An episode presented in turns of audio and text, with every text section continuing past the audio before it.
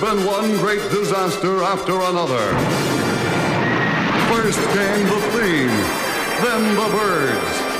There was the day the earth stood still, and the day the earth caught fire. If it didn't come from another world, it came from beneath the sea. But now comes the greatest disaster of them all. It's a riot! It's a scream! It's the funniest, most hilarious movie since Gone with the Wind.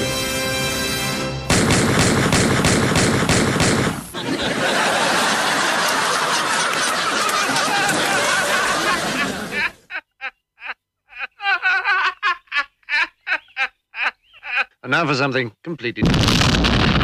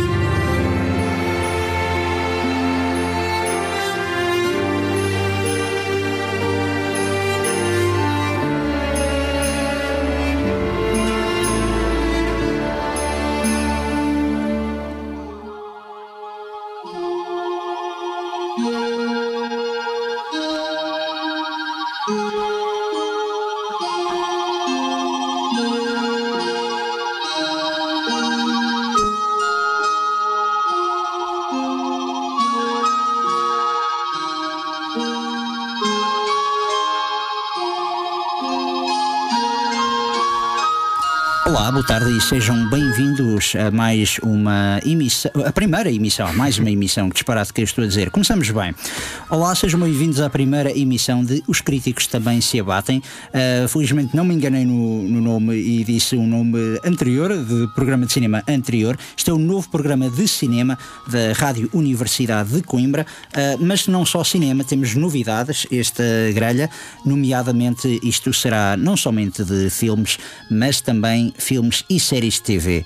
Uh, também um bocado devido ao ano típico que estamos a passar, o ano zero, poderia-se dizer, uh, decidimos suprimir uh, as estreias, a parte das estreias que marcava então a primeira parte dos programas anteriores de cinema, Sala de Pânico, Voando sobre o Ninho Rucos e Suspeitos do Costume.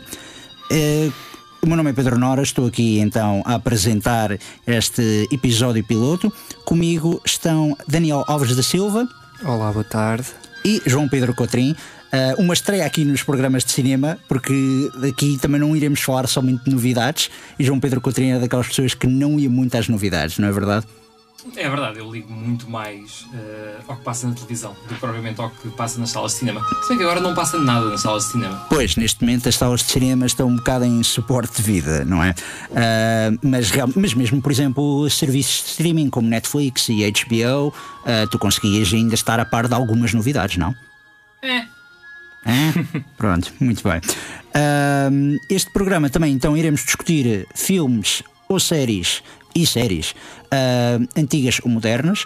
Uh, nesta, até aliás, no, no, indicativo que puderam ouvir, quisemos pegar em elementos comuns de cinema e TV, uh, como o Fargo, cuja nova temporada estreou recentemente no canal FX.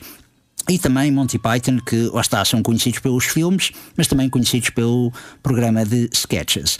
Também uma novidade que, que, uma tradição que manteremos, não é novidade, é de facto é a banda sonora. Vamos ter uma banda sonora sempre a dar fundo. A banda sonora para esta semana, a escolha, é de autoria de Jack Green, uh, John Green, perdão, e é do filme They Shoot Horses, Don't They? Filme de Sidney Pollack, de 1969. Imagino que Coutrinho já tenha visto o filme. Não. Por acaso não? Ok, tá bom. Bem jogado. Essa, essa foi uma boa armadilha. Uh, este filme, então, é, intitula-se em português Os Cavalos Também Se Abatem, então deu uh, origem ao trocadilho para o nome do nosso programa. Uh, Daniel, tu viste este filme? Não, mas confesso que fiquei assustado quando falaste em John Green, porque pensei num autor de um certo tipo de livros e é, há um autor chamado John Green. Exatamente, é? que deu origem àquele filme que, maravilhoso, como tu deves ter adorado, chamado A Culpa é das Estrelas, o drama adolescente. O escritor chama-se John Green. John Uau, Green, sim. Desconhecia. Ah, bom, há muitos John Green, certamente, nos Um Estados autor Unidos. de não é? sucesso dentro dessa temática Young, Young Adult. Adult. Young Adult, exatamente. Não, isto é. Este compositor de facto não é assim muito conhecido. Para este filme, ele essencialmente voltou a adaptar eh, clássicos do swing e do jazz da década de 30, precisamente porque este é um filme que se passa na década de 30. ahm, depois da Grande Depressão e da crise económica nos Estados Unidos da América, faziam uma data de concursos e atividades para o público então ir ganhando prémios e um deles era precisamente um concurso de dança em que basicamente a última pessoa, o último par a dançar, a continuar a manter-se de pé a dançar, ahm, ganharia algum dinheiro, ganharia patrocínios, seria um bocado como vá, jogos de xadrez ou, ou jogos de cartas, uma coisa assim do género, mas com dança. E então começa o filme com vários pares, várias pessoas a tentar dançar e a tentar eh, aguentar-se eh, e depois progressivamente vai sendo uma coisa cada vez mais deprimente. É um filme que recomendo vivamente, até acho que é daqueles filmes que eu vi e que me deu saltou aquela coisa do cinema, não é só o que dá na TV, é algo mais. Uh, tem uma grande, grande performance de Jane Fonda, uh, assim como Susannah York. Uh, acho que é dos poucos filmes onde tem aprecia Susannah York. Uh, o filme é de Sidney Pollack que também realizou variados clássicos. Para mim, o mais o meu preferido é o Three Days of the Condor. No entanto, este filme Uh, ainda faz história na- no que toca a prémios da Academia, na medida em que foi o filme que mais nomeações angariou sem ser a nomeação para melhor filme. E muita gente criticou. Ou seja, foi nomeado para melhor realizador, melhor argumento adaptado. Nunca li o livro, mas é- isto é adaptado de um livro. Uh, melhor atriz, melhor ator secundário. Pronto, basicamente tudo, menos melhor filme, não foi nomeado para isso. Uh, portanto, olha, pode já ser a primeira recomendação. Modéstia à parte, até posso dizer que é uma ótima recomendação, porque É, sim, sim. acho que é um, um excelente filme, um verdadeiro clássico do cinema. E, dado o estado atual socioeconómico, quiçá não haver uma, um remake em breve. uh, pegando no TikTok ou uma outra coisa qualquer, uh, fazer então um remake deste Os Cavalos Também Se Abatem. Medo. Sim, é, também é daquelas questões de. Não tem cavalos este filme. Ah, ah, uma coisa que também gostaria de referir, isto que eu disse, não é um spoiler, tecnicamente, é somente indicar que o título pode ser enganador. Ah, no entanto, esta conversa que teremos será uma conversa descontraída, relaxada, em que iremos apreciar, não necessariamente como críticos, mas um bocado para subjugar a atitude pretensiosa dos críticos, Uh, mas tentaremos acima de tudo não falar de spoilers. Uh, ou seja, tentaremos dançar, tentaremos nós fazer um bailarico, uh, não para ganhar dinheiro, mas para pelo menos não invocar a fúria dos nossos ouvintes. Isto é a introdução mais longa de sempre a um programa. Peço imensa desculpa, vou-me agora calar. Vocês têm alguma coisa para falar? Acho que não me esqueci de nada, espero. Não, até porque não há muito para dizer, foi tudo cancelado, não é? Pois é tudo cancelado. Aliás, as, as novidades do dia são que não há novidades. Não, as novidades do dia é que está tudo a ser reagendado. É verdade. Não, atenção, há alguns, há alguns filmes que se vão mantendo ainda em, em sala e estreia. Eu penso até que esta semana estreou o novo filme do Filipe Carrel, eh, que ele tem vindo, lágrimas, se não estou em erro, lágrimas de sal, ele tem. Enfim, tem tido uma atividade bastante profícua nos últimos anos, mesmo estilo de filme, filmes bastante curtos, eh, preto e branco, com atores ainda jovens, eh, clássico, quase novela vague, eh, paixões, traições, eh, relações e acaba tudo como, como é a vida. E, e é um, enfim, um realizador já, já estabelecido também, uma, uma linhagem também ligada ao, ao cinema. Estás a ser muito crítico, ainda vais ter de ser Ah, abatido, peço pá. desculpa, ainda vais ter de ser abatido. Não, não, acho. mas eh, chamou-me chamou a atenção. Eu, eu lembro-me de ter visto o último filme dele que passou no, no TAGV e é um, são filmes curtos, o que também é ótimo Sim. para não. se- há- Muitas vezes já há aquela. hum, Aquele menosprezo, não é? Por, por filmes que não tenham uma, uma certa duração, ou normalmente naqueles filmes de prestígio que têm uma hora e meia ou duas horas, e, e às vezes também é possível contar uma, uma boa história eh, num formato mais curto que o habitual. Bom, também pegando na coisa de cinema e TV, eu acho que cada vez mais o comum é por causa da TV ver filmes de 8 horas, 9 horas, às vezes divididos episodicamente. Apego no caso do Irishman, um dos filmes mais compridos de Martin Scorsese, que eu fiz questão de ver do início ao fim, só pude ver no, durante o fim de semana, que eu estreou ao meio da semana, e a verdade é que depois já havia um guia para dizer como ver o Irishman dividido em episódios. Eh, a resposta é não ver. Tu não foste fã? Ou não, chegaste, chegaste a ver ou, ou és- não és fã logo à Não, partida? não, cheguei, cheguei a ver e acho que é das coisas mais desinteressantes do Martin Scorsese. Eh, eu acho que realmente à, à partida eu achei interessante em certos pontos, mas percebo um bocado o que, é- o que queres dizer. Scorsese é uma pessoa muito, muito dinâmica e ele aqui quis pegar um, vá, uma veia Um mais de velho. ponderada. Um filme de velho, Um filme de velho, pronto, sim, também queria. Eu, eu muita gente. Não, não me desprezando atenção, e eu gosto Não, claro que não. velhos. Desprezar, desprezar, pelo amor de Deus. Não, eu, por exemplo, eu, vou dizer, eu iria comparar a um filme do Sérgio Leone, que é talvez o filme que eu menos gosto de Sérgio Leone, por ser precisamente um filme de velho, ah, que é o Era Uma Vez na, na América. E acho que ele aqui também tentou replicar um bocado isso e eu. Concordo. Pronto, ok.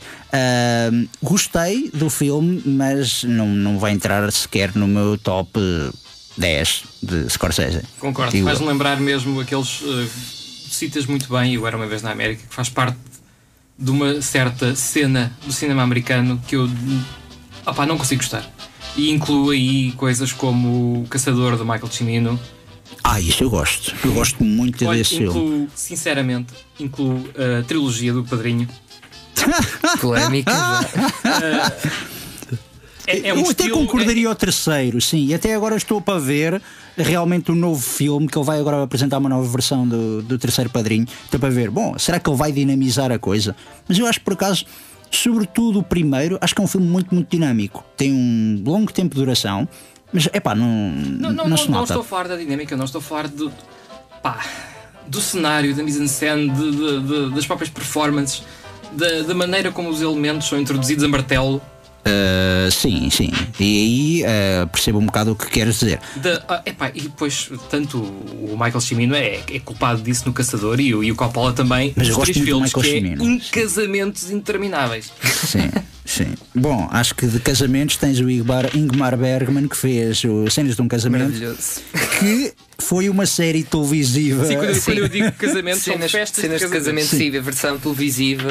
Ah, sim, isso é E verdade. tem uma história engraçada também, porque foi uma forma de, de ele poupar dinheiro do ponto de vista da, da produção Sim, sim, sim, e, sim. e também transformou um pouco a rotina do próprio Bergman hum, a filmar de, de forma mais, mais rápida, que veio, que veio do teatro. ah, e e é, um- é curioso quando nós falamos não é, hoje muitas vezes de, de se viver numa altura em que há um, ou- há um certo, uma certa noção autoral dentro da própria televisão e verificar que isso também já existiu noutros, Já existia, noutras sim. ocasiões. Sim, sim, sim. E em formatos pensados para, para a televisão. Não é? Não, e mesmo o o David Lynch, que começou na TV, ele próprio diz que a TV é o melhor formato para ser descritivo, porque na TV os produtores televisivos, embora possam ser chatos, não são nem metade dos chatos que os produtores de cinema. Verdade. Ah, mas aqui também realmente é, é interessante tu pegares nessa coisa toda de, pronto, mesmo padrinhos e Chimino. Eu diria isto do Chimino mais do Evans Gate. Acho que o Evans Gate é passo de caracol. Ah, e ironicamente eu até gosto mais da versão estendida, Ah, mas digo que é daqueles filmes que é muito difícil ultrapassar. Que era, olha, era um ótimo filme que seria muito bem editado em minissérie televisiva, a versão estendida do Evans Gate.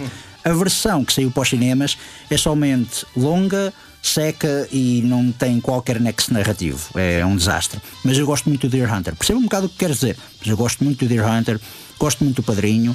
Acho que aqui o Scorsese com este Irishman tentou ir buscar eh, aquele cinema italiano que antigamente havia, que era o neorrealismo do Visconti, do Rossellini.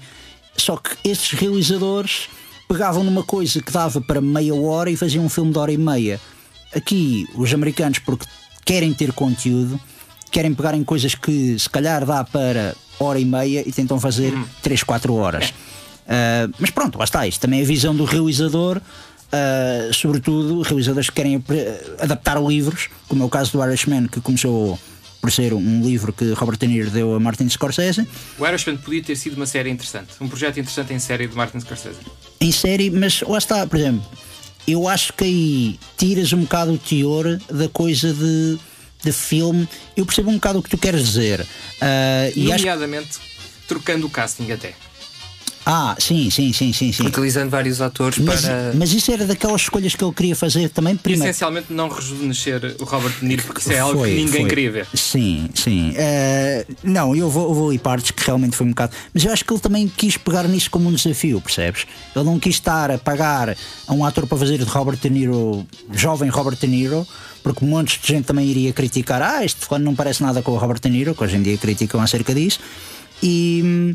Pá, e acima de tudo acho que é o Scorsese a querer opá, yeah, vou enfrentar o desafio, vou fazer um, um filme em que vou usar esta tecnologia pela primeira vez saiu de facto um bocado mal, nomeadamente no que, no que toca aos movimentos uh, de Robert De Niro que claramente revelam a, a- verdadeira idade do homem. É verdade. Mas foi, olha, eu vi uma das grandes razões porque vi o filme Joe Pesci, adorei o, o regresso do Joe Pesci.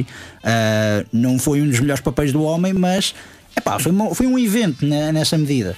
E acho que realmente. Agora tens também um dos filmes que vai sair este ano, é um dos exclusivos de Netflix que eu estou mais ansioso para ver. É o novo filme de David Fincher, o Mank, que até já saiu o trailer uh, e dá muito. O Mank fala sobre o Her- Herman Mankiewicz, uh, o, o pai de Joseph L. Mankiewicz. Espero estar a pronunciar bem o nome do, do homem, porque realmente já li tantas vezes o nome, mas nunca sei como é que se lê isto em voz alta. Uh, o Herman Mankiewicz escreveu o guião de Citizen Kane a pedido de Orson Welles e depois no final, isto é a história, houve ali uma grande disputa legal para ver quem é que realmente era o, o dono, o autor do filme Citizen Kane, nomeadamente na- no que toca ao argumento, porque Herman Mankiewicz era aparentemente o um fã terrível dos argumentistas de Hollywood da década de 30. Como o filme se passa na década de 30, o filme é mesmo filmado como se fosse um filme vanguardista da década de 30, nomeadamente mais a- o grande exemplo que ele pegou foi o M do Fritz Lang. Ele diz que quer fazer um filme com o sentido gráfico do M do, do Fritz Lang, que considera até mais revolucionário que o Citizen Kane, porque pronto, Citizen Kane foi revolucionário no cinema americano, mas lá fora já se andavam a fazer. eh, O M é um bom filme, não sei se será o mais revolucionário do Fritz Lang. Gosto muito do M. É, Talvez o é. Metrópolis. Não, não, é por causa de também ser o Talkie, porque o M, que se não estou em erro, Sim, acho que foi sim, o sim. primeiro. Ah, sim, sim, sim, nesse aspecto sim. E então é- acho que foi isso que também levou um bocado o, o Orson Welles a dizer: epá, peraí, estou a fazer rádio e agora posso meter a minha voz em filmes. Vou fazer um filme, mas é. É, Fritz Lang não foi o único a, a ir por este caminho, mas de, de facto foi o trabalho mais notório. Mas, como era um filme alemão e para Hollywood que conta é filmes feitos na América, é, é- é o que é. Ahm, Na bom, altura não faziam remakes americanos dos filmes europeus. Opa, e, e bem que podiam parar com isso, muito sinceramente. Eh, isso é uma das coisas. Epá, não, não, não percebo essa coisa dos remakes, muito sinceramente. Às vezes até pode dar. Eh, obviamente que há exemplos de bons remakes. Ah, quem diz filmes europeus não são só filmes europeus, são filmes argentinos, são filmes mexicanos, são filmes eh, Não. asiáticos, coreanos. Eu acho o mais Chineses. ridículo. O mais Chegamos à ridículo. conclusão que não há ninguém a ter ideias originais em Hollywood. Exatamente. Mas também assim. eh, e isso é a discussão que se pode ter, o que é uma ideia original, porque a partir do momento que há uma adaptação não é, de um livro, é a mesma coisa. Eu não sou em si mesmo contra o remake, porque tu podes ter uma visão autoral totalmente distinta entre dois filmes. O problema é quando muitas vezes é apenas um quase uma refilmagem e se não estou até foi o Gus Van Sant que chegou a fazer isso. Ai, não. Eh, Quantos gajos. Oh, oh, não, eu vou-te citar o melhor exemplo, porque é um exemplo que eu vi a carta. Ah, no ano em que eu estive a fazer Erasmus em Itália, fui ao Museu de Cinema em Turim. Fui sozinho, basicamente ninguém me queria acompanhar para isso, porque pronto, ninguém quer ir ver um Museu de Cinema, não é? Só de eu- cinema italiano, não é? E, e eu vi uma. Não, não, eu ali tinha parte, opá, eu vi o poncho do. Quantas salas do de neorrealismo, não é? não, eu fui lá para o Spaghetti Westerns e lá tinhas muita coisa também de ficção científica norte-americana. Tinhas o fato do Alien, tinhas um dos fantoches do Yoda, tinhas. pá, tinhas lá uns, uns pormenores muito engraçados, até mesmo para quem era fã de Hollywood. Mas uma das coisas que eu vi, eu gostei imenso, foi a carta que eh, Akira Kurosawa escreveu a Sergio Leone, Eh, em que basicamente Akira Kurosawa diz: "Se, cara Sérgio Leone, gosto, estou aqui para parafrasear, gosto muito, vi o seu filme por um punhado de dólares, gosto muito do filme, é um filme belíssimo, uh, gostei imenso do ator, gostei imenso da personagem principal, dos personagens secundários, o mise-en-scène, os cenários, a história, tudo, a banda sonora, tudo, espetacular. Só um problema com o filme, o filme é meu, assim nada, assim na, aqui na cruzar. E eu fiquei assim, tipo, uau. E eu, na, uh, na altura não sabia, e fui ver o Yojimbo, e de facto é uma cópia mas assim, porque lá está, na altura, o Sérgio Leone conseguiu arranjar filmes japoneses e provavelmente era o único a ver filmes japoneses e pensou: olha, vou fazer um filme de cowboys com isto e tipo, o que é que os japoneses vão fazer? Se, se formos a ver isso historicamente, foi aquilo que a Disney, por exemplo, sempre fez com histórias. Uh, tradicionais. Diferente, porque aí é uma adaptação de um, também de um meio diferente. Quando tu pegas em livros. Sim, não vamos comparar os contos de fadas da Disney com os contos de fadas de Grimm. Sim. São, são, Sim, é, são é, versões. É a mesma história, Exatamente. mas são versões E completamente podemos é diferentes. comparar, por exemplo, a Disney a autoplagiar-se também, o que não deixa de ser. Uh, Agora, sim, neste momento, Sim, não, agora é mais notório. Agora com os eh, remakes de live action que vai, é tudo menos live action às vezes, pá, realmente. Cópias frame por frame, até muitas vezes. Não, e houve argumentistas que pediram. Bom, eu adoraria ser um argumentista nesse remake, porque eu não trabalho nada e recebo. Enquanto os argumentistas originais não recebem nada. Uh, Ted Rossio, que foi um dos argumentistas também dos Piratas das Caraíbas, disse: pá, o Aladdin agora está a sair, o remake, realizado pelo Guy Ritchie. Eu não vou ver um tostão por aquilo. Nada. Eles vão usar basicamente a história que eu escrevi em 1900 e troca o passo. Sim, a Disney gosta de agora aproveitar, está a, mugir essa vaca, não é? Como dizem em inglês, de- dos remakes eh, quase frame por frame, como o Daniel disse. E, pois, mas. uh, O Rei Leão, o Aladino, Force Awakens. o Force Awakens, por acaso, foi um remake frame por, frame, quase. Eu diria mais por uh, uh, plot point to plot point. Não diria frame por frame. Mas, epá, mas aí é, por exemplo, foi. cumpriu as expectativas que se queria fazer, que era um bocado reintroduzir a saga de Star Wars familiar para os fãs antigos e também introduzir uh, novas personagens. Uh, mas sim, é aquela coisa que realmente a Disney joga pelo seguro. Espremer a tetinha do merchandising ao máximo também. Há, há exceções e da série do Mandalorian precisamente provou ser uma ótima exceção, se bem que houve malta da Disney que hoje em dia deve se estar a arrepender de não terem bonecos de uma personagem lá eh, a torta e direito. Mas têm. Tem, sim. Agora sim, mas na altura para o Natal E não tinham nada Ah, e não arrependem-se, puderam se calhar de não ter introduzido essa mesma personagem na saga de Star Wars. Uh, quiçá poderá aparecer mais tarde. A verdade é que Na vigésima, no vigésimo episódio. eles neste momento eles fecharam a saga Skywalker por enquanto. Eventualmente eles vão voltar àquilo, não é? Porque isso também é um bocado. Mas eu, eu também acho que foi a decisão correta para eles em termos de história, porque, coitados, eles estavam sempre ali à volta do mesmo. Eles agora têm de explorar facetas diferentes Até porque o universo é muito, muito vasto. e, Enquanto- e há muito, muito tempo atrás. Enquanto der Exatamente. dinheiro. Enquanto der dinheiro. Mas isso, convenhamos, isso vai sempre dar dinheiro. Sim. Podemos falar de coisas que não dão dinheiro? Vamos falar de coisas que não dão dinheiro. Manda aí a. Salas de cinema não dão dinheiro. tu queres mesmo atacar as salas de cinema?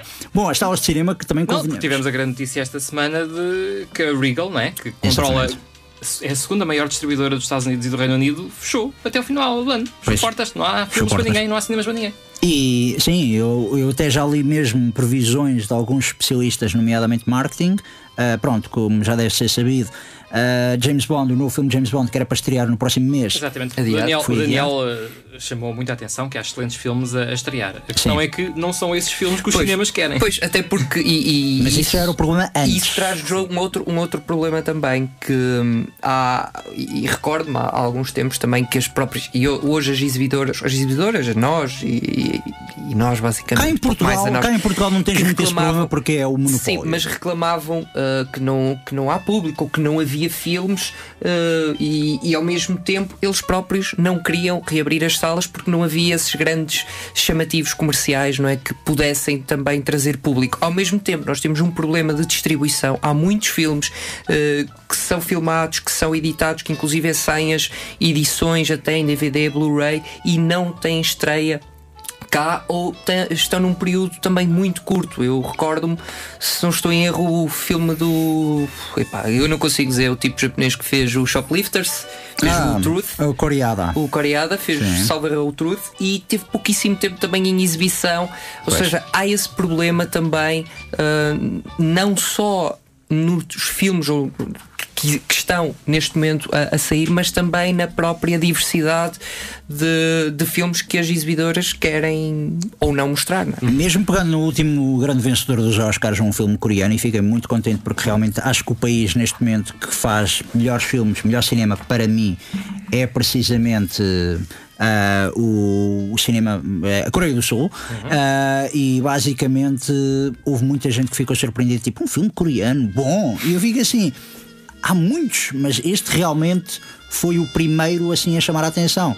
Ah, há muitas pessoas que ainda pensam que é somente o cinema americano, o cinema começa e acaba em Hollywood. Não é verdade. Ah, realmente é preocupante o caso de James Bond, precisamente porque há muitas pessoas que estão a dizer os cinemas já estavam mal. Isto foi. Já estavam em fogo, em chamas. Isto foi basicamente lançar um gasolina agora para, para cima disto. É. Embora, E- e, e acho que isso também possa alterar o mercado. Eu também não acredito que vão, que vão mudar. Podemos, é, se calhar, assistir àquilo que foi um, um pouco um, um certo primórdio em que tínhamos estúdios que também controlavam as, as salas de, de exibição. Isto- hoje em dia também o tens. E, e acabas por ter na televisão com as próprias plataformas de exatamente, stream funcionam mas da é. mesma, da mesma forma. Ah, ao mesmo tempo, os próprios estúdios acabam por querer diversificar, e acho que o exemplo máximo disso é a Disney, quer dizer, o que se não estou a Mulan, que por causa da questão da própria pandemia acabou por estrear na plataforma, foi muito debatido, o preço O exorbitante. Não, não, o novo filme da. Pixar, o novo filme da Pixar também, o Soul, vai estrear, era para estrear em novembro, já não vai aparecer nos cinemas e vai estrear no Disney Plus em, no dia de Natal. Ahm, porque Disney dia de Natal, não é? Vamos ter meter Mas ali isso qualquer é, é coisa. um, é um caminho inevitável e não é, e não é causa da pandemia. Não, exato, o já- engraçado. A pandemia acelerou, se calhar, um processo que já estava. Pois, a questão é que as pessoas já estavam a substituir as salas de cinema pela sala de estar. Ah, mesmo a Netflix, que quer ganhar um Oscar à força toda, o que a Netflix tinha feito, tinha comprado cinemas. ah, para exibir precisamente, creio que era até o filme do, do David Fincher, o Mank, que eu falei. E eu- agora eles compraram o cinema e quando arrebentou a pandemia, houve muita gente a dizer: vocês já sabiam da pandemia hoje? Não, não, nós é que já estávamos a fazer o passo lógico seguinte para basicamente ganharmos alguma liberdade. Porque o que eles querem é uma sala de cinema onde eles possam exibir os filmes deles. Até pode ser cinco semanas, uma coisa assim do género. Durante... Desde que seja elegível, não é? Para, Até- para entrar no- nos Oscars. E este ano é engraçado porque este ano a Academia está a dizer: ah, não, este ano exclusivamente filmes que só tiveram lançamento em streaming podem ser eh, candidatos E ao os Oscar. próprios, os próprios festivais de cinema também se estão a adaptar eh, e a ter algumas projeções. Sim, mas eh, isso é uma. Mas atenção, os festivais de cinema é diferente. Os festivais de cinema também é muito na onda de. É uma solução temporária. Os festivais de cinema, quando tiver seguro para voltar, vão querer voltar ao modus operandi antigo. A Netflix já está a fazer isto precisamente porque está-se a aproveitar. Está-se a aproveitar e, e muito bem. E, opa, é, é irónico dado que eles começaram. Se a aproveitar, é o negócio deles. É o negócio deles. Não, não, estou, estão a ser espertos no jogo do negócio deles. E estão a. Eu continuo a dizer que ah, a Netflix é talvez a companhia que eh, está a dar menos prejuízo. Toda a gente diz, ah, a Amazon também, e é verdade também. E Disney? Disney não. Disney apostava imenso dinheiro nos parques temáticos e também está tudo fechado. E também essa é outra coisa. Se acabas com os cinemas, também vais acabar com os parques temáticos. Pronto, isto é aquela coisa de Sim. fechar cinemas, sim senhor, eu percebo. Acho que até é mais ridículo ahm, estar a fazer aquela coisa toda de ok, agora vamos lançar este filme aqui e depois reagendam e depois voltam a reagendar. A cena do Bond foi um bocado ridículo. É, é um bocado, aliás, e é assustador. Não sei se já tiveste curiosidade de ir, por exemplo, à Wikipédia ver a lista dos filmes Ah, sim. que já foram adiados. Ah, sim, sim, sim, sim. É interminável. É, e depois o problema é que isto é tudo filmes que eles querem meter nos cinemas. Quando isto voltar ao normal, e pode demorar vários anos, ou pode demorar, vá, poucos anos, não- ninguém sabe o futuro. A verdade é que tu vais ter um calendário em que todas as semanas vai haver dois, três Blockbusters, blockbusters. E então há muito estúdio que vai perder dinheiro. O pior é que os estúdios dizem: nós investimos neste ano, temos de ter lucro, ou prejuízo neste ano. Quando a verdade é que, pronto, é um bocado aquele o, o conceito, a economia não pode parar, mas é ridículo porque eles, por exemplo, a Warner a lançar o Tenet de Christopher Nolan já sabia que ia ter eh, prejuízo, já estava a contar um bocado com ter prejuízo. Eles agora estão adiar o, todo o resto. O Dune adiaram agora, era para estrear em dezembro e agora vai ser eh, outubro, porque eles querem meter aquilo para o Oscar. Outubro do próximo ano. Do próximo ano, em outubro do próximo ano, sim, peço desculpa. Realmente foi. Um bocadinho de sorte sem as duas partes juntas, não é? Epá, não, porque a questão é, eles também querem passar para essa coisa. E, não- e a segunda parte acho que ainda não foi filmada a fotografia principal. Além disso, além que as rodagens tornaram-se Sim. muito mais Sim, o que vai complicadas. acontecer, e, e quando tu falas de que irão acumular blockbusters, eu acho que não necessariamente. O que vai acontecer é uma suspensão, até porque. Dado que vai haver um interregno de gravações e, e sabemos todo o trabalho de pós-produção que, que existe a seguir, os filmes, sei lá, que serão finalizados agora, só talvez daqui a um ou dois anos é que, é que poderão ser exibidos. Ah, Portanto, o que vai acontecer é ver, no fundo, este interregno temporal em que alguns.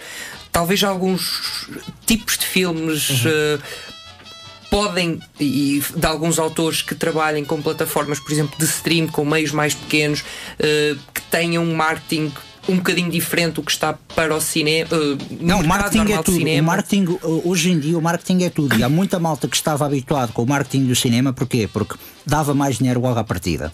Salas de cinema geram mais dinheiro do que os serviços de streaming, porque os serviços de streaming é grão a grão, enche a ao Mas sei, eu acho que o, o- o- E agora esses moneymakers estão. estão no ali- streaming, possivelmente. se Nós, eh, estão a tentar mudar-se para o streaming, mas não. Acho, acho que uma. uma e, e também puxando um pouco e falando um pouco também de filmes, o filme do, do, do Charlie Kaufman que, que estreou na Netflix Sim. será também um daqueles que estão a tentar forçar, não é? E para, para uma temporada de prémios, e, e dessa forma, se calhar.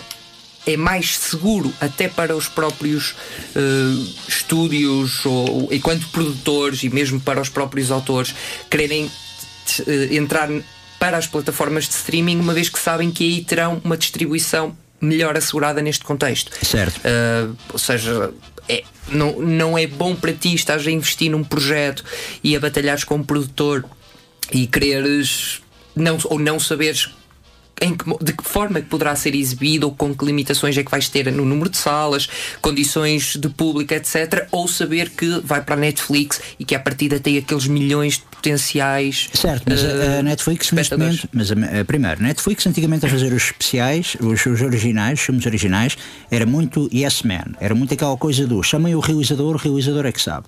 Lá está, eles deram dinheiro ao Irishman do Martin Scorsese, que era um projeto de vaidade, um projeto caro, nenhum estúdio queria financiar aquilo, porque lá está, o Martin Scorsese disse, eu quero meter o Robert De Niro em CGI mais jovem, o estúdio começou-se a rir, Netflix deu dinheiro para aquilo. Ah, e há muitos outros casos. Já por sua vez, no que toca às séries, que ironicamente foi o que pôs Netflix no mapa, Exatamente. a Netflix já ah, houve muitos casos de séries que o Netflix tinha renovado. Primeiro há umas que é uma série até que o, o Cotrim gosta, que eu nunca vi, que é o DOA. Não vamos falar nisso. Que Eles disseram que o criador disse está assegurado, vão ser 4 ou 5 temporadas, cinco temporadas. está prometido. E a Netflix, a Netflix faz muito. É. E está prometido, e estava prometido. E depois, passado duas temporadas, chapéu. Aliás, eh, outro, outro caso também foi a Casa de Papel, que tinham referido que iam ser mais duas temporadas e agora foi anunciado que a quinta seria a última. Portanto, há sempre essa alteração. Não, não, eu acho que o pior é o Glow, porque aparentemente a última temporada termina num cliffhanger. Eles disseram, vamos fazer uma última temporada, eh, ou seja, a penúltima temporada era a última, e Filmar no agora. prim- filmar no primeiro episódio da quarta temporada. Exatamente, e parou, e eh, era só o primeiro, e tinha a ideia que estavam a meio até. Não, não, foi só o primeiro. Completaram E- o primeiro. E agora pararam porquê? Porque também distanciamento social, que é uma série sobre wrestling na, na década de 80, distanciamento social, os produtores ficaram a olhar para aquilo tipo, nah, se calhar não. Ah, mas, por exemplo, Witcher já está a voltar a filmar. Também eles estão a pegar, lá está, em o que é que dá dinheiro, quais são as séries que dão dinheiro, muito dinheiro, que é o caso de Stranger Things e Witcher, e bora pegar no dinheiro que éramos para dar a estas séries que dão assim algum dinheiro e passar para estas. Ou seja, eles também agora estão um bocado a concentrar, estão a fazer contas à vida. A grande vantagem da Netflix é que não divulga números de audiências nem, nem nada dessas coisas. E é o que irrita imenso também os, os marketeers. É o que irrita imenso os criadores quando veem as suas séries canceladas, porque eles não sabem também ao certo. Ah, os criadores devem saber quanta, quantas audiências, quanta Não, audiências não é que sabem, não sabem. É pá, isso parece também assim um bocado Não ridículo. sabem, é uma das coisas que, que o Jason Isaacs e a Brit Marling, que estiveram desenvolvidos no DOA, queixam-se um bocado disso, que eles não sabem muito bem porque é que a série foi cancelada ainda. Ah, não, isto também. O que eu ouvi dizer Não agora. sabem de. de- Sim, sim, mas o estudo que eles fazem agora é a interação que as pessoas têm com a série. E, nomeadamente, ah, até um- Eh, o Jason Isaacs queixa-se que a nova métrica que a Netflix está a usar é quantos subscritores novos é que cada série consegue atrair. E por mês. Eles fazem aquilo no primeiro mês ou primeiros dois meses. Porque, por exemplo, imagina uma série como Stranger Things, no primeiro mês ou no segundo mês. Eh, A primeira temporada é exatamente a mesma primeira temporada que houve. Mas no primeiro ou segundo mês as pessoas estiveram ocupadas com outra coisa. E depois, ao terceiro mês, é que aquilo começou a crescer. A Netflix é bem capaz de, sim, mas agora está a dar bons números, mas no primeiro e no segundo mês não deu. Portanto, não vamos. Que eh, não faz parar. muito sentido porque há, há alguns fenómenos também de séries que vão, vão crescendo, não é? E Exatamente. Eu lembro o caso de, de Dark também, que foi uma série que teve muito mais impacto, se calhar numa segunda e terceira temporada, e não teve. Ou, ou seja, há, há de facto alguns desses, desses fenómenos, e quando. quando recuperando também aquilo que se falou há pouco, não é?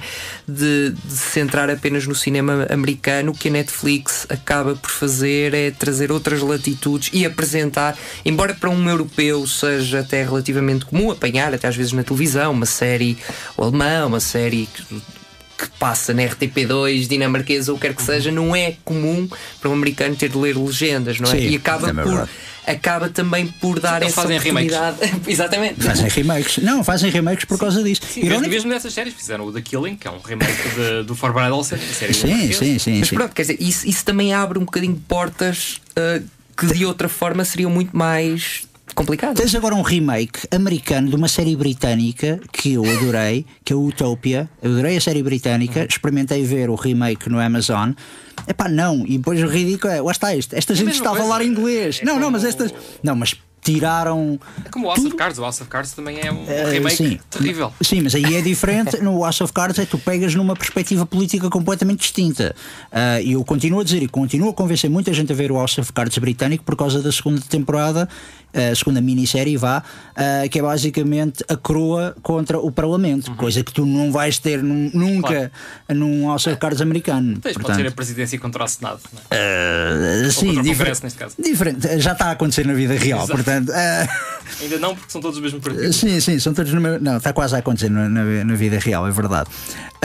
Não, mas aqui é, é curioso ver essa coisa toda de Netflix e, e ver das produções, ah, como é que isto também está a gerar. Mas a verdade é, Netflix está a jogar muito bem com as cartas que, que, que tem e que neste momento está a dar. Epá, e a verdade é que chateia um bocado na medida em que às vezes faz promessas e depois não as cumpre. O outro exemplo de uma série que eu adorei Netflix foi Dark Crystal, que gastaram imenso dinheiro nos cenários, nos fantoches e afins, não teve assim tanto sucesso, mas o realizador da série disse: Bom, gastaram tanto dinheiro nisto, pelo menos uma segunda temporada vão-nos deixar fazer. Qual quê? Tipo, disseram, não, nem pensar, porque isto do coronavírus e da pandemia O que não basicamente veio. significa também que daqui a dois ou três anos o possam repescar, não é? Ah, um bocadinho mais difícil. Não sei se assim os fantoches vão aguentar assim tanto tempo, digo eu. É uma coisa muito perecível. nós temos, temos esses casos de algumas séries que regressam passados muito tempo, o caso de Arrested Development também. Uh, Arrested Development, sim, também. Sim, sim, sim. Twin Peaks também é o Twin caso Peaks, mais. sim, mais, Twin Peaks. mais Filme quando falávamos de filmes Peaks é gigantes. uma coisa à parte. Sim, Twin Peaks é uma coisa completamente à parte. Haverá a quarta temporada. Oh, O Lynch falou de que há um novo projeto e o, muitas Lynch pode, discussões. o Lynch que faça o que bem lhe apetecer. Eu acho que também isso é aquela coisa de ele estar a seguir uh, A meditação de- transcendental, o que é que o universo lhe diz de alguma forma? Não, ele estar a seguir também pedidos de- dos, de- dos fãs também não, não acho. Do, o wishful thinking não acho também bem. Bom, já que estamos também na coisa do Twin Peaks, eu gostaria de falar de uma série, ah, porque isto também temos de ter aquelas recomendações.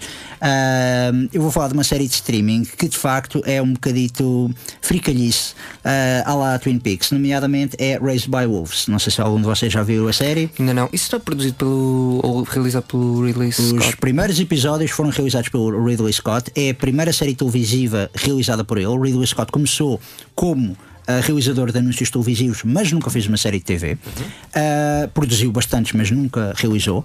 E esta série, basicamente, é também do argumento, é criada pelo argumentista do Prisoners, uh, um thriller de Danny Villeneuve, que gostei muito. Uh, eu fui ver isto, um bocado na expectativa. Isto, pronto, isto, só, isto, só, essa expressão isto.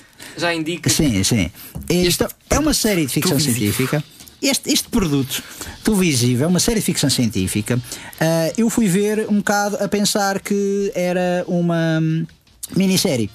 E depois vim a saber que afinal não era isso. Mas eu acho que inicialmente era anunciado como uma minissérie. Depois eles viram que realmente isto deu resultado para a plataforma de streaming da HBO Max. É neste momento o produto que chama mais subscritores da HBO Max. Então decidiram: olha, vamos renovar para uma segunda. Ridley Scott disse: Ah, agora o escritor está ali a ponderar o que é que há de fazer com uma segunda. E quando foram falar com o, com o criador e argumentista da série, ele disse já tinha um plano para 5, 6 temporadas. Bom, a- a série é sobre dois androides que basicamente são eh, exilados para fora do planeta Terra. Eh, No planeta Terra há um grande conflito de teor religioso, ou seja, eh, crentes numa religião contra ateus, eh, que está a devastar o planeta. E então é um cientista que é ateu, que reprograma dois androides e eh, manda-os com uma data de embriões humanos para eles educarem novos seres humanos sem qualquer crença numa divindade ou num- numa força superior a eles, a não ser talvez a ciência e a própria, vá, o próprio espírito humano. E como tal, hum, eh, um, dos, um dos androides é também era uma ex-máquina que Cuidado com os spoilers. Cuidado com os spoilers. Mas era uma máquina que era dos religiosos, era tecnicamente uma máquina de guerra, o outro era um droid de serviço. Os dois androides chegam, lá criam os embriões e começam a educá-los como religiosos. Passado uns anos, surge uma. Isto é tudo o primeiro episódio, portanto, tecnicamente não é São as premissas, não é? Exato. Aliás, muito disso está no trailer. Tem um trailer bastante longo até a Pois, sim.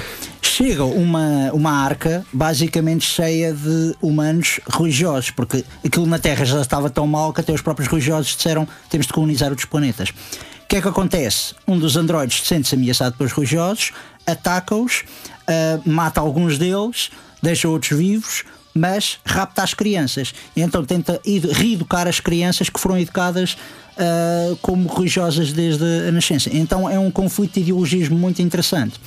Ahm, o que é que acontece? Tem boas personagens, tem, lá está, esta temática muito engraçada, tem uns valores de produção muito, muito curiosos no que toca a vestuário e cenários. Ah, muita gente compara isto como Prometheus com Battlestar Galactica, ah, como a série Battlestar Galactica, e eu diria até que tem muito um aspecto de medieval, de teor medieval, ah, do género de Uh, Terry Gilliam, por exemplo, ou Vincent Ward. Gostei muito da série nisso. Depois há coisas que não é que eu não gostei, mas que de facto é o que me leva a dizer eu vi isto.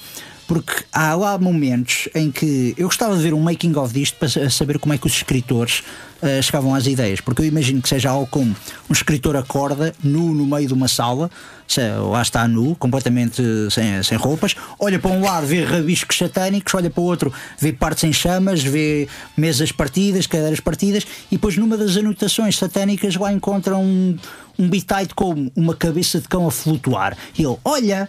E então ele chega só para ele, olha, vamos meter uma cabeça de cão a flutuar, porque eu acho que é assim que deve ser o brainstorming da- daquilo. Aquilo é completamente Ou plágio de livros de poesia surrealista também. Porque não? é, não, mas é completamente imprevisível. E eu adoro precisamente pela maluqueira imprevisível que a série é.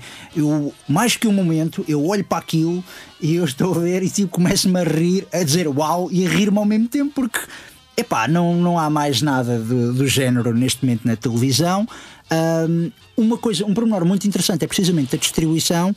Este hum, filme, ah, este filme, esta série. Uh, muda completamente o formato de distribuição do streaming. Porque a Netflix chegou e ditou que as regras do jogo é lanças a temporada toda no mesmo dia. Mais tarde a Amazon tentou, tentou voltar à tradição em que é ok, vamos lançar episódios semanais, mas a primeira temporada lançamos os primeiros episódios todos. E até receberam críticas com a série The Boys. A primeira temporada lançaram todos os episódios, nesta segunda estão a lançar semana a semana e está toda a gente meio chateada por causa disso, ou inicialmente estavam chateados. Raised by Wolves, basicamente lançaram três episódios na primeira semana e depois foram lançando dois episódios até à última semana em que só lançaram um episódio. E digo-vos que funciona muito, muito bem. Porque aquela coisa toda de despejar a temporada toda num dia para aquela malta que ter a pressa de ir ver tudo no mesmo fim de semana. Pessoas, eu cruzei-me com casos de pessoas que só viam o último episódio uh, para estragar os para estragar uh, ser spoilers ou para ter, digamos, aquela vantagem de ah, eu vi o último episódio, eu sei quem é que morre, quem é que casa, quem é que isto. Epá, e realmente é, é um bocado ridículo como é que a Netflix também abre logo assim o jogo que é tipo, olha, tomem lá todos os episódios, vejam com a ordem que vocês quiserem. Mas há algumas séries que também depende, e tens razão quando referes originais, mas há séries que a Netflix exibia também semanalmente. Porque eram dos canais. Dos canais. Lembro-me Good Place que, que era Place, nesse formato. Better Call Saul, Breaking sim, Bad, sim, sim, nem o Breaking Bad, lá está. O Breaking Bad houve muita gente que esteve a fazer o cronometrar para fazer as temporadas todas. Uh, também The Americans, creio que também ia lançando uh, episódios semana a semana na Netflix, quando isto estreou. Ou já tinha acabado a série, se calhar, agora já não, já não, te, não sei a Não sei dizer, Americans não sei dizer.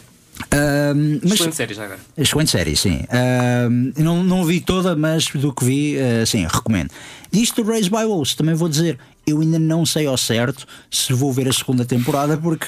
Epá, achas que, achas que a série encerra bem nesse sentido? Ou seja, é perfeitamente. Sem ser spoiler, no último episódio tu consegues perceber-te o ponto em que, ok, isto era o sítio onde eles iam terminar e depois há mais umas cenas e tu ficas. Sim. Foi um dos momentos em que eu disse uau aquele, e rimo. Aquele, aquele cliffhanger que se adiciona para uma eventual. Mas este é muito descarado de uma muito maneira. mesmo. É pá, não, é sério. É, é, foi mesmo muito, muito mal feito isso. Uh, mas realmente foi. Quantos episódios tem? São 10 episódios. Tenho a dizer que gostei muito de alguns dos atores. E, ironicamente, o único ator que não gostei foi o ator de Vikings, que é dos mais conhecidos. Uh, porque eu acho que ele já no Vikings tinha sempre o mesmo método e aqui usa exatamente o mesmo método e então uh, enfim uh, mas gostei muito muito da da atriz principal uh, que faz de uma dos androids.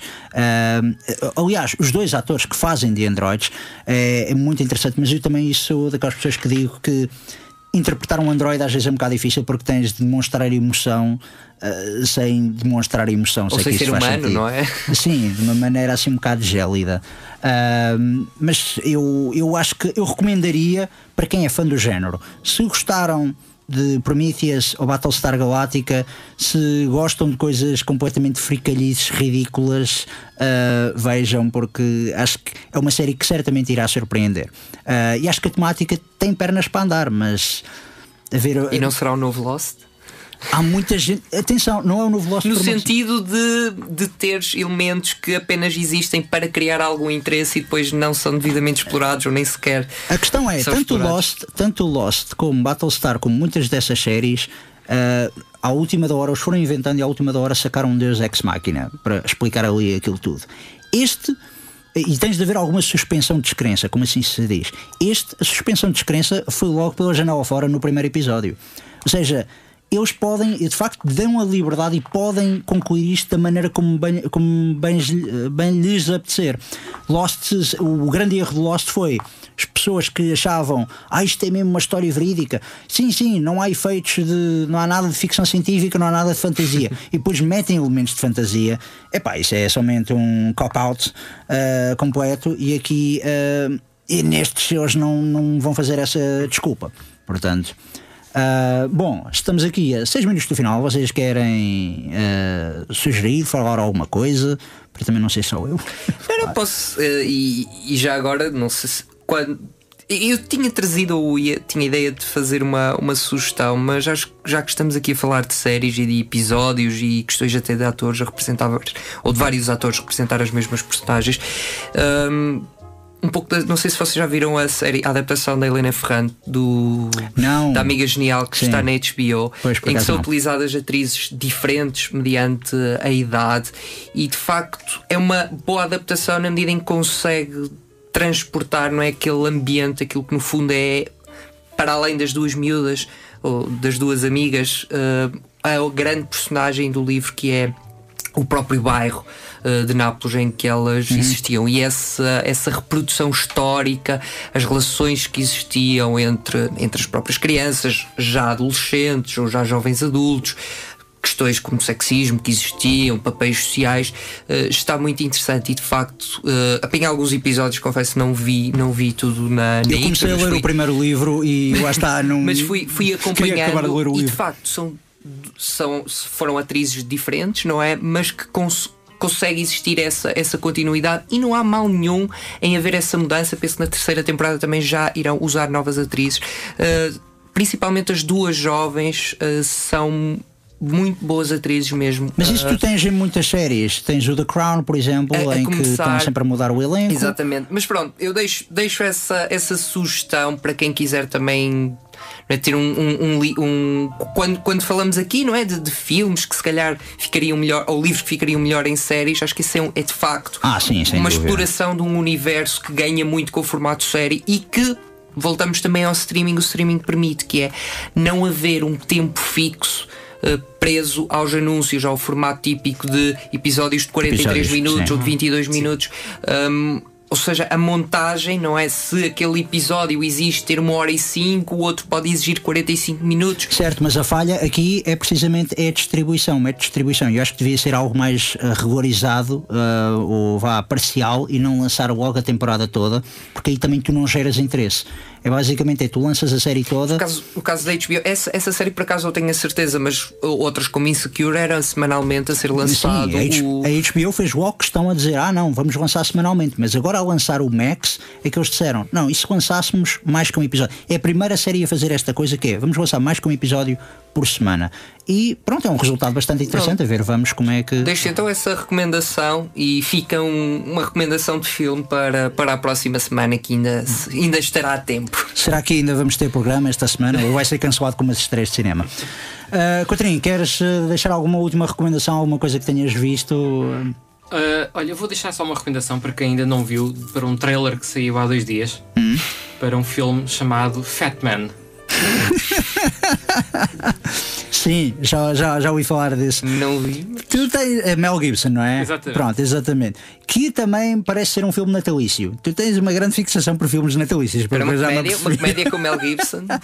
não, aparentemente é o Mel Gibson. Ainda não vi o trailer, mas é o não, Mel Gibson não, a fazer. Não? Não. É melhor não. não. Vão ver o trailer. Ah, ok. Então mais vale então deixar a série Fat Man 2020 com Mel Gibson e Walter Goggins. Procurem isso. Ui, Walter Goggins? É pá, ok. Então isso, é, isso é que me interessa mais. Uh, mas pronto, ok. Isto realmente até já temos cuidado em não lançar spoilers para trailers. Hein? Vamos ver o que é que a, semana, a próxima semana. Nos... Até porque eu não sei se quero ver o filme, porque fiquei já satisfeito com o trailer. Ah, ok, sim. Isso também é uma coisa que também acontece bastantes vezes, em que tipo eu vejo o trailer e tipo, pronto, não escuso ver o filme. Uh, portanto. Bom, por hoje é tudo. De, os críticos também se abatem. Peço desculpa por qualquer gafe que tenha dito ou cometido, nomeadamente no início deste programa. Uh, para a semana, então, voltaremos, mesma hora, hora de costume, aqui na Rádio Universidade de Coimbra, na Nova Grelha, então, nos 107.9 FM ou em RUC.pt. Deixo-vos então com a banda sonora de John Green para o clássico de Sidney Pollack de 1969, They Shoot Horses, Don't They? Até para a semana então e continuem na companhia da Rádio Universidade de Coimbra.